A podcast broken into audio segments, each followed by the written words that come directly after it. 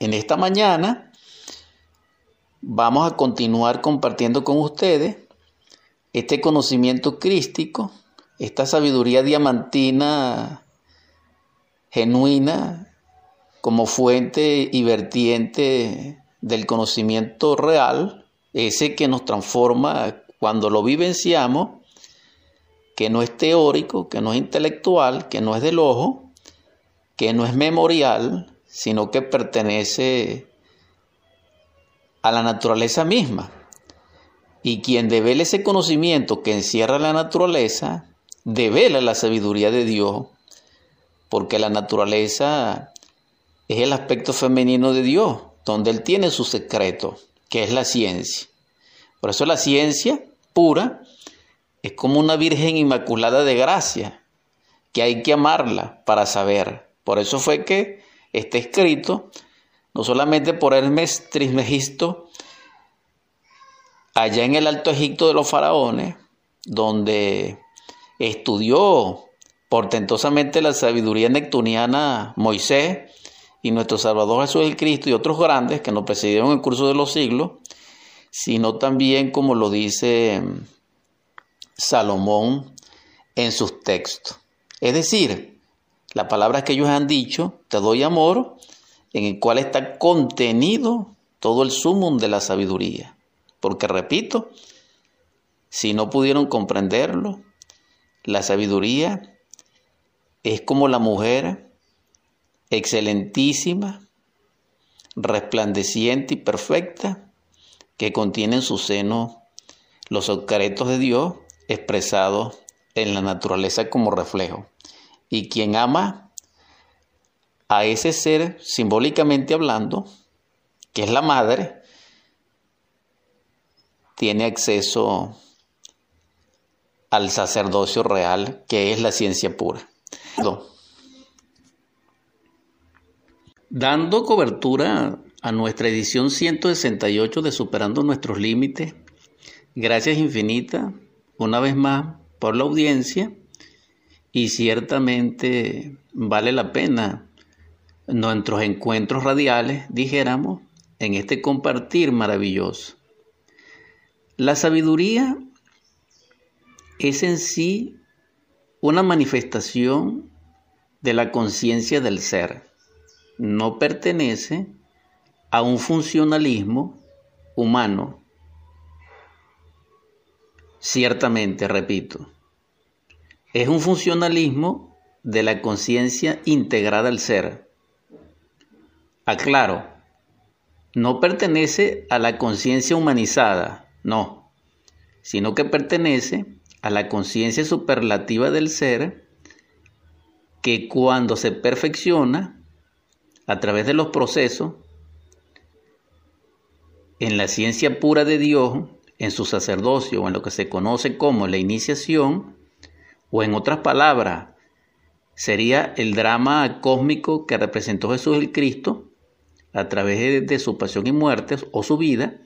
Allí está, dijéramos, directamente en forma metafórica, descrita esa ciencia.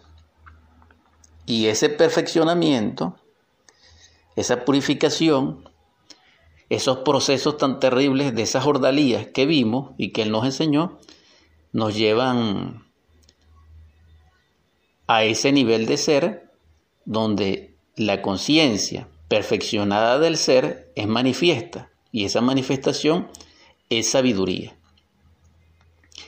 Por eso dice Salomón que el principio de la sabiduría es el temor a Dios. También dice que es el atributo del padre y de la madre a través de sus mandatos o mandamientos. Y allí se refiere él a los mandamientos de Jehová, es decir, de lo que se conoce como Yotje Bauge. Pero en este caso con una connotación muy particular referido a nuestro Padre Madre interior, es decir, a nuestro Jehová íntimo o a nuestro Padre Madre Yotje Bauge. esa expresión nos lleva y nos conecta al divino Elohim interior. Y esta es una enseñanza realmente crística y geovística. ¿Por qué? Porque nos enlaza la naturaleza foática y luminosa del Espíritu Santo, que es el develador y revelador del Padre y del Hijo, y nos conecta también con la fuerza resplandeciente del amor de nuestro Salvador, a través del Padre y del Espíritu Santo, porque uno contiene a los otros dos. Y los cuatro se sintetizan en Yod-He, Es lo que quiero transferir, pues. De allí proviene la sabiduría. Es decir, que la sabiduría, la inteligencia y el entendimiento son diferentes. Pero en todo caso, cuando recordamos la sabiduría y, la compartimos como reflexión, es para expresar que sin amarla a ella, no podemos tener acceso a la luz de la revelación que proporciona el Espíritu Santo, el Consolador, que deviene del Dios ascendido a través del Cristo. Porque después que el Cristo asciende, es que Él nos deja y nos lega el Consolador, que es el Espíritu Santo. Pero ya sabemos que el Espíritu Santo es doble, es decir, es una duada que contiene intrínsecamente dos polaridades, en ciencia pura, claro, una femenina y una masculina, porque Él contiene a Dios Padre y contiene a Dios Hijo.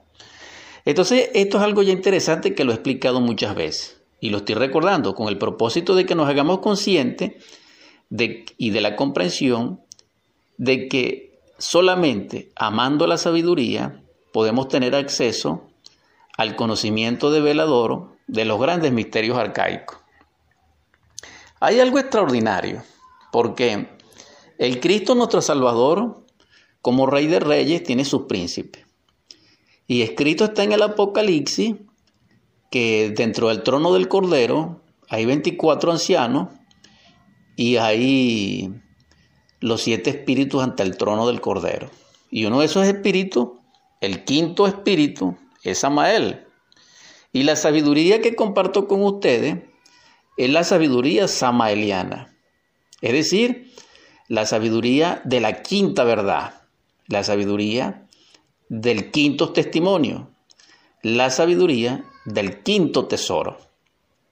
Y ese tesoro pertenece, como ya lo dije, a Samael, que es el señor de los volcanes, que es como se le conoce aquí en el planeta Tierra, príncipe de la luz astral y también se le conoce como la décima reencarnación de Vishnu. Escuchen esto con atención y sin prejuicio. Así se conoce Él en este planeta, en las diversidades de culturas y en la diversidad de países. Porque no solamente se conoce Él a la luz de la Biblia, aunque poco lo mencionan, pero sí lo conocen. En todo caso, lo conozcamos o no lo conozcamos, Él es tan real como el sol y tan real como el aire que respiramos. Y mi exhortación es para que tengan reflexión y entendimiento y reflexión en su interior para que puedan ampliar el conocimiento en que se encuentran y para que puedan tener acceso verdaderamente a la luz. ¿Por qué? Porque el quinto ángel está dando testimonio y nadie le escuchó. Así pasó cuando el Cristo vino, nadie le escuchó. Ahorita todo el mundo es cristiano, pero teóricamente. Pero cuando Él vino no lo escuchó nadie. Entonces, esto es algo que debiéramos de reflexionar nosotros internamente. Ahora bien, quien ama la sabiduría, repito, tiene acceso a la iluminación, a la luz del Cristo, verdaderamente hablando. Pero para ello tiene que amar a la sabiduría, repito. Y esa palabra es la que me conectó con la quinta verdad develada por el arcángel Samael en estos tiempos. Y él dice que solo amando a la sabiduría, muchos seres se acercaron al contenido verdadero de las enseñanzas crísticas que nos permiten acceso a la verdad. Ya se sabe que la verdad es lo real y que lo real es Dios. Así es. Quien es científico, aquel que conoce la verdad. Y al conocer la verdad, conoce lo real, conoce a Dios y conoce todas las manifestaciones de Él en la naturaleza, porque la naturaleza es lo que va a develar a Dios. Quien no ve a Dios a la naturaleza, no lo puede ver tampoco directamente, porque para ver a Dios directamente hay que morir. Es decir, morir físicamente y morir psicológicamente, ambas cosas, no una sola. Y esto es algo no solamente portentoso, extraordinario y maravilloso, sino que no permite comprender la profundidad de lo que es la ciencia pura. Pero vamos a comenzar amando la sabiduría. Quien ama la sabiduría ha tocado la puerta del misterio, ha tocado a la puerta que lo conduce al atrium, al anfiteatro de la ciencia cósmica donde resplandecen los misterios de la vida y de la muerte, de la liberación, de la felicidad y de la inmortalidad. Pero para llegar a ese estadio, necesitamos ahora cristalizar dentro de nosotros la sabiduría. Y allí hay que confirmar el amor, porque una cosa es amar la sabiduría dijéramos, en sus primeras manifestaciones, y otra cosa es amar realmente y cristalizarla dentro de nuestro corazón, dentro de nuestra alma, dentro de nuestro espíritu, dentro de toda nuestra realidad psicosomática y cosmobiológica internamente. Eso es distinto. Y de eso es lo que vamos a compartir en esta mañana. ¿Podemos lograrlo? Sí. Es casi imposible, sí, pero con ayuda de lo divinal, como siempre lo hemos dicho, con ayuda de nuestro Cristo íntimo, con ayuda de nuestra Madre Divina, con ayuda de nuestro Padre que está en secreto, podemos lograrlo. Pero se necesita de la gracia de ellos y se necesita de nuestra cooperación en este mundo físico. Cuando digo cooperación significa que nuestra vida tiene que estar dedicado a ello. Si no, no se puede lograr porque, repito, es realmente imposible. Entonces, la sabiduría es como la luz de la lámpara, pero no es la lámpara. La sabiduría es esa luz que nos ilumina en la oscuridad, pero también es la luz que nos llena de colorido la vida y nos permite ver pero también es la luz que irradia nuestra vida interior y se expresa en los ojos. Pero también la, sabiduría es la luz que nos calienta cuando estamos en proceso de un momento frío o cuando estamos ante la tormenta de nieve o cuando estamos pasando nuestros trastornos íntimos que se relacionan metafóricamente con una tundra donde ya no existe ni siquiera el vegetal, sino solo una niebla que suena como un vendaval de nieve. En todo caso, la luz nos salva de todo esto. ¿Por qué? Porque la luz es la dimanación de Dios vivificando y portando la vida en toda plenitud de toda manifestación. Entonces, luz y sabiduría es idéntico. Amando la sabiduría, amamos la luz. Pero ambas tienen en sí como común es la conciencia, porque la luz es la conciencia del Cristo. Por eso es que tenemos que dedicarnos a despertar nuestra conciencia. Como la luz es la conciencia del Cristo, y el Cristo es el Hijo del Sagrado Absoluto Solar, y por medio de Él es que podemos llegar al Padre, llegamos a la verdad. Y al llegar a la verdad llegamos a lo real. Y, y todo este proceso implica la sabiduría. Para los griegos existía una diosa, Y esa diosa que simbolizaba para los griegos la sabiduría, que en estos momentos no recuerdo porque son tantos nombres de tantos dioses allá que, me confundo, pero no, no sé si era Minerva. Minerva, sí, era Minerva.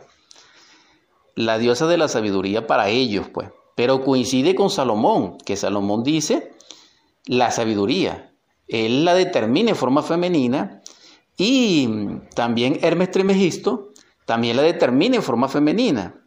Y ciertamente la sabiduría libre de la forma, del tiempo y del espacio, realmente es ese ser, porque es Dios en su aspecto femenino. Y es adorable. Y al ser adorable, ella requiere de nuestra adoración. Y su respuesta a esa adoración es la sabiduría que ella nos aporta, que ella nos da acceso, que ella nos transfiere.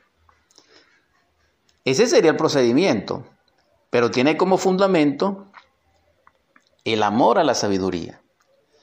Repito, ¿por qué esta plática es tan importante?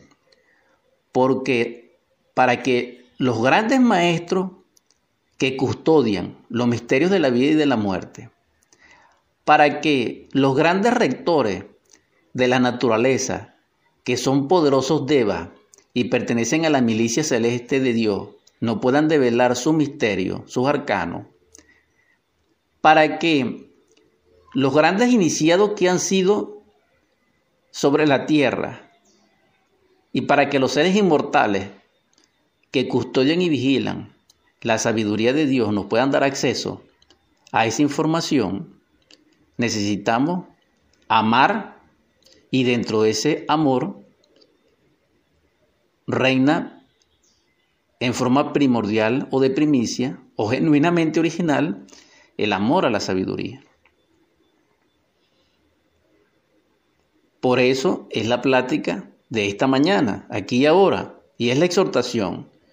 Si cada uno de nosotros, si la audiencia que me escucha, no comprende que debe amar a la sabiduría, no llegará a comprender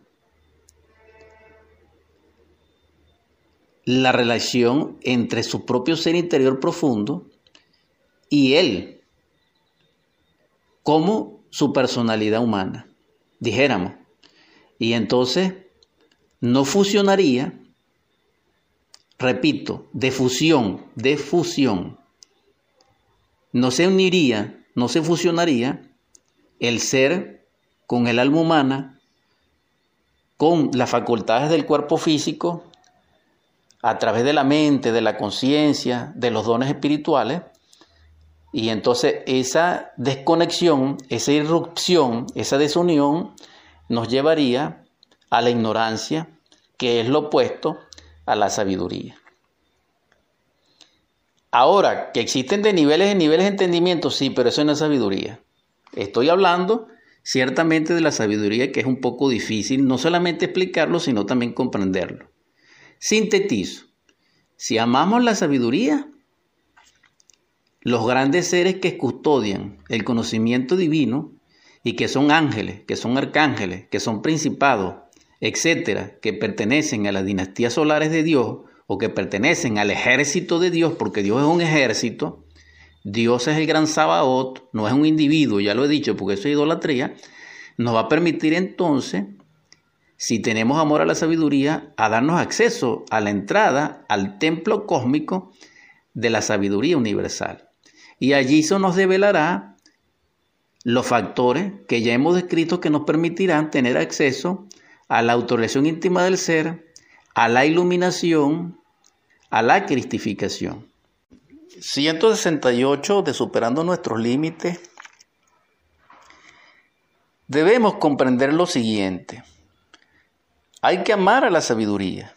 Y sobre ello quiero verter unas palabras de Ezequiel para darle más forma y desarrollar um, en otro nivel este compartir y dice Ezequiel en el capítulo 28, en el verso 17. Tu corazón se hizo altivo debido a tu hermosura. Arruinaste tu sabiduría por causa de tu radiante esplendor. A la tierra ciertamente te lanzaré, delante de reyes ciertamente te colocaré para que te miren. Allí encontramos una palabra con respecto a la sabiduría. Arruinaste tu sabiduría por causa de tu radiante resplendor. Vemos que aquí Ezequiel hace una similitud metafórica entre la sabiduría y radiar esplendor, es decir, emanar luz. Entonces, él confirma nuestro compartir. ¿Por qué? Porque la sabiduría es la luz o la conciencia de Dios o del Logo como creador que está inmanente y potencialmente en cada fase y manifestación de la naturaleza para ser transferido y develado a aquel hombre que esté debidamente preparado. Y esto quiere decir debidamente preparado que la ame. Es decir, cuando hay un corazón que ama la sabiduría, es el receptáculo, es la copa, es quien va a recibir esa onda maravillosa que fluye del Creador como luz diamantina, como rayo ígneo, crístico y solar, que porta la divina sabiduría.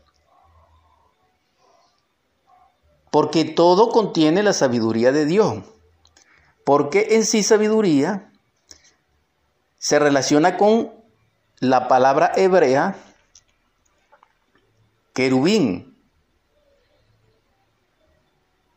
Por eso dice en este capítulo, repito, Ezequiel 28, pero ahora verso 11, Dice así, sella un modelo lleno de sabiduría y perfecto en hermosura. En Edén, el jardín de Dios, resultaste estar. Toda piedra preciosa fue tu cobertura, rubí, topacio y jaspe, crisólito, ónice y jade, zafiro, turquesa y esmeralda, y de oro era la hechura de tus engastes y tus encajaduras en ti. El día en que te fuiste, perdón, el día en que fuiste creado, fueron alistadas. Tú eres el querubín ungido que cubre, y yo te he colocado a ti en la montaña santa de Dios, resultaste estar. En medio de piedras de fuego te paseaba. Estuviste exento de falta en tu camino, desde el día en que fuiste creado hasta que se halló injusticia en ti. Entonces vemos en esta palabra de Ezequiel y en estos versos que quien posee la sabiduría realmente posee todos los bienes de la tierra y todos los tesoros de la tierra, de debajo de la tierra y sobre la tierra. Por eso es que Salomón es el rey más sabio que ha existido sobre la tierra y es el sabio como monarca más portentoso que ha tenido la tierra. Y él enseña lo mismo, que la sabiduría es inherente a poseer una corona y a poseer un collar y a poseer un anillo.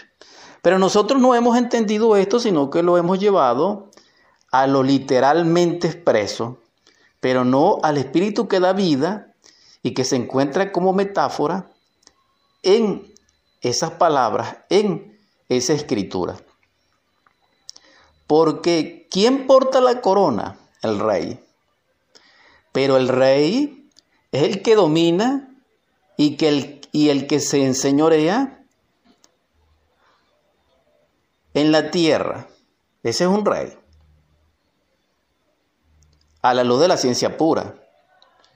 Eso significa que un rey es un hombre verdadero porque tiene una espada flamígera porque tiene una corona de oro labrada a través de lo que se conoce como la piedra que desecharon los edificadores del templo.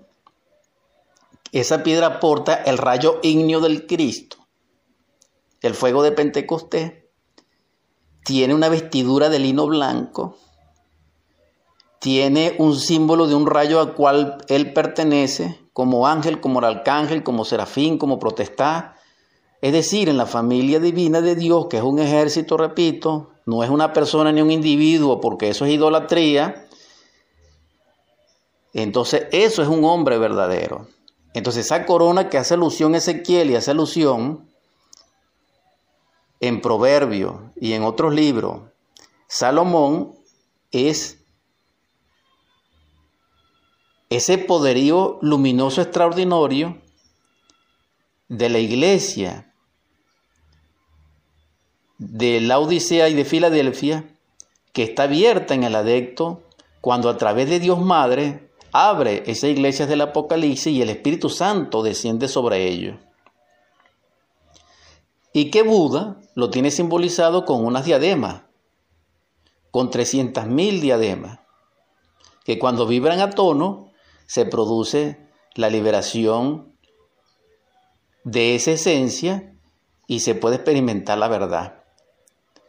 Y esto es algo que nosotros ignoramos, pero que ciertamente tiene su valor extraordinario dentro del budismo milenario y dentro de aquel que experimenta esa realidad a través de grandes esfuerzos de la sabiduría.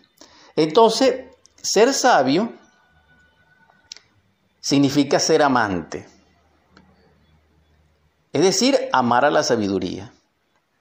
Quien ama la sabiduría, la naturaleza le hace partícipe de tres misterios fundamentales y que el Cristo llamó, niégate a ti mismo, toma tu cruz y sígueme. Cristo lo dijo en forma muy sencilla, porque ese fue el gran trabajo que él hizo por nosotros, develarnos la sabiduría. Pero nos la develó no solamente a la luz de la palabra, sino a la luz de la vivencia, es decir, en su vida manifiesta y plena, pública, Él nos legó el camino de la sabiduría. Y su sabiduría fue la del Padre.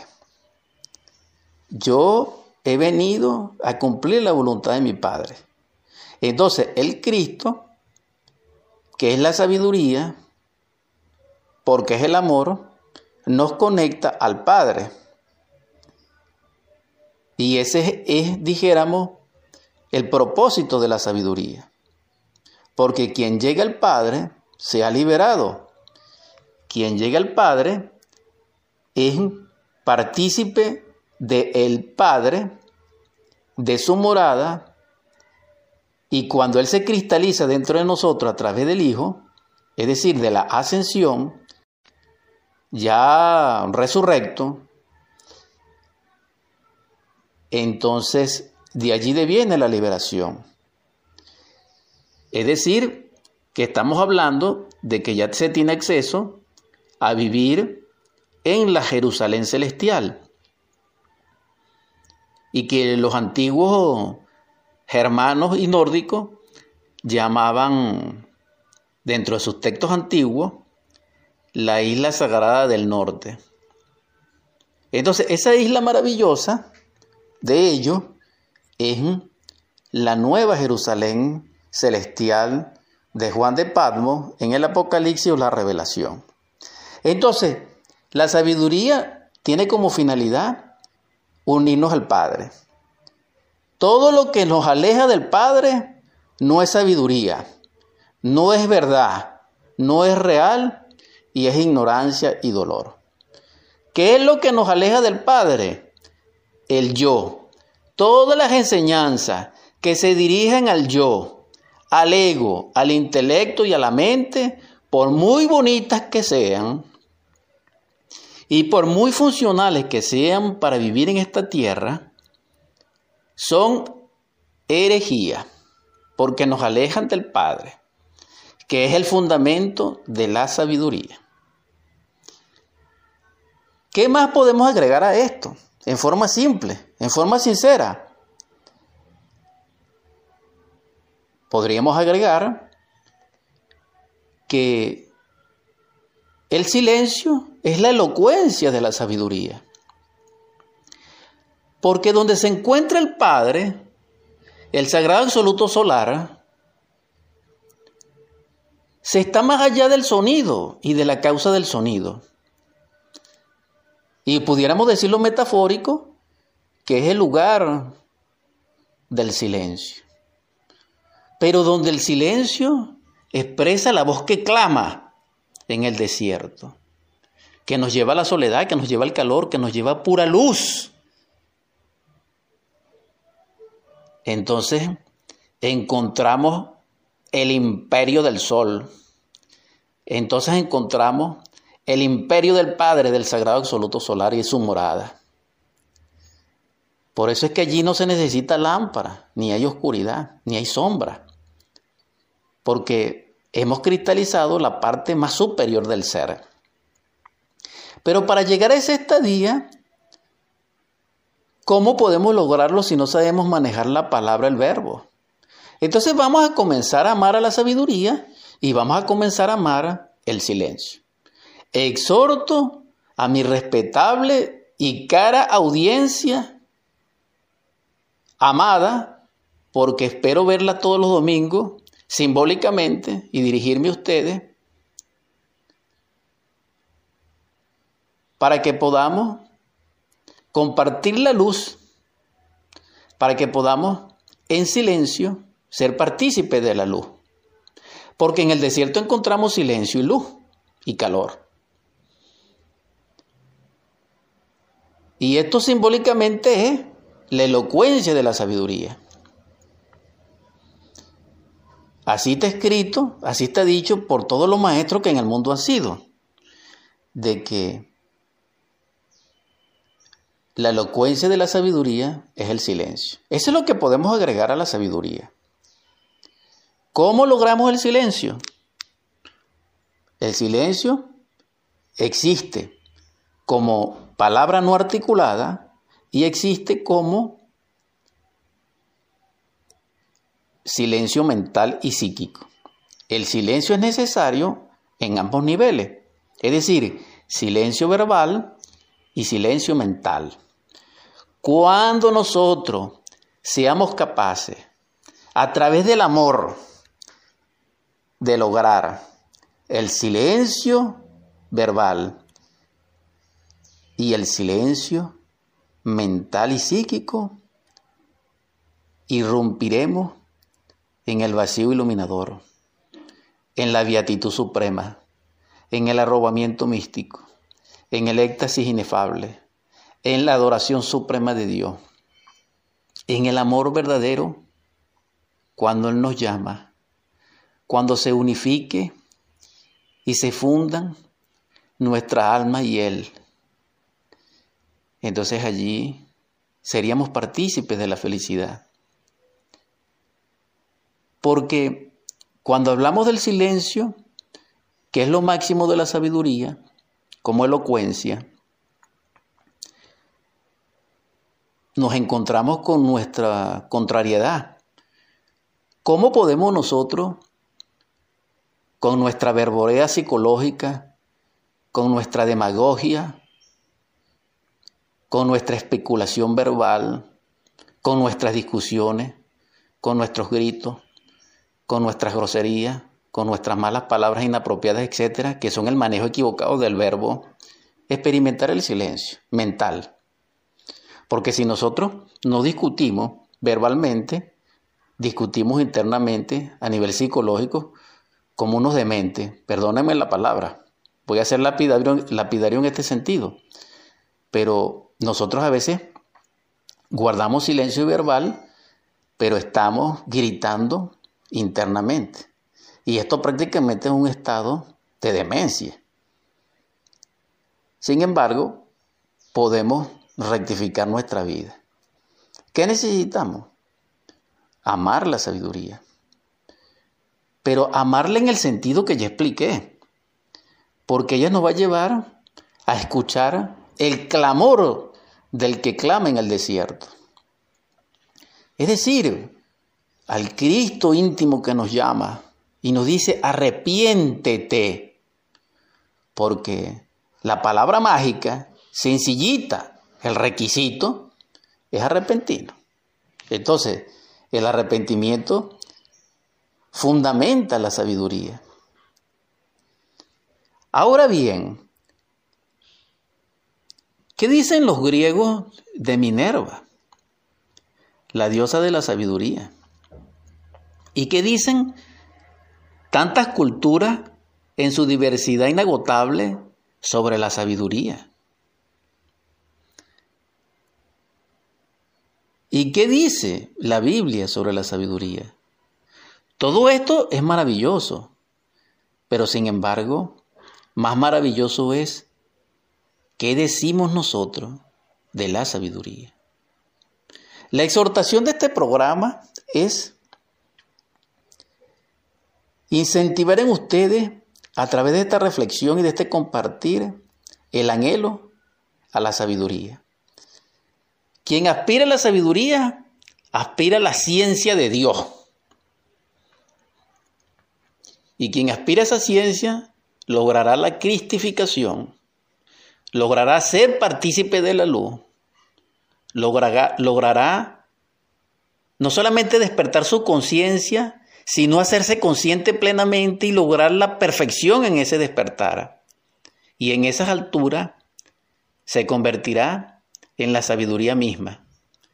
Y allí será una fuente inagotable de amor, de esperanza, de consuelo, de fortaleza a todos los seres que pueblan el inalterable infinito dentro de sus limitaciones, claro. Me refiero que el que se encuentra en nuestro sistema solar hasta ahí llegará. Esa es la exhortación en estos instantes. Realmente he cubierto el tema en sí que quería compartir con ustedes y quiero exhortarles a que podamos comenzar a reflexionar sobre el arrepentimiento, sobre el amor a la sabiduría, sobre el acceso a la luz y cómo poder lograr nuestra autorrelación íntima, nuestra iluminación, nuestro despertar en Cristo nuestro Salvador. Les exhorto por ello a renunciar al yo, porque la sabiduría consiste no en el yo, sí en el ser. Todo lo que conlleva al yo es ignorancia, es lo que no es.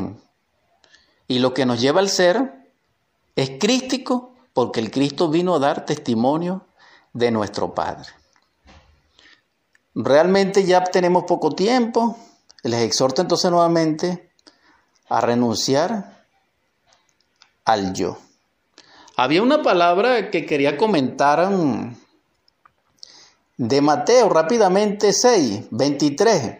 Pero si tu ojo es maligno, todo tu cuerpo estará en tiniebla. Así que, si la luz que en ti hay es tiniebla, ¿cuántas no serán las mismas tinieblas? Y como la luz es sabiduría, también nos dice Mateo en este caso que la luz también es tiniebla. Es decir, que las tinieblas es una expresión de la luz. Entonces, tiniebla es el yo que se expresa a través de nuestros ojos. Y la luz, que es del ser, también se expresa en la luz de nuestros ojos. Entonces, hermanos, hermanas, reflejemos la luz de nuestro ser a través del amor y viviremos sabiamente y expresaremos sabiduría. Hemos terminado nuestra edición 168 de Superando nuestros Límites. Vamos a convertir estas juntas gercianas rápidamente en oratorio. En el nombre del Cristo, por la caridad universal, a ti, Logos Divino, que eres nuestro Salvador y Redentor. Gracias infinita. Te suplico que doquiera donde hayan enfermos y halles, derrame sobre ellos tu espíritu de sanación y de vida. para tu gloria, Señor. También te suplico que en los hogares donde reine soberano el hambre, la desolación, la miseria y la carestía, derrame sobre ello tu espíritu de riqueza, de abundancia, de prosperidad y de abundancia. Oh divino Logos, también te suplico que en los hogares donde reina el grito, el dolor, la violencia, la desesperación, el miedo, el divorcio, derrame sobre ellos el espíritu de misericordia, de paz, de concordia, de consolación, de unidad, donde reine el beso santo, el ósculo divino y el abrazo mutuo, la unidad de la familia.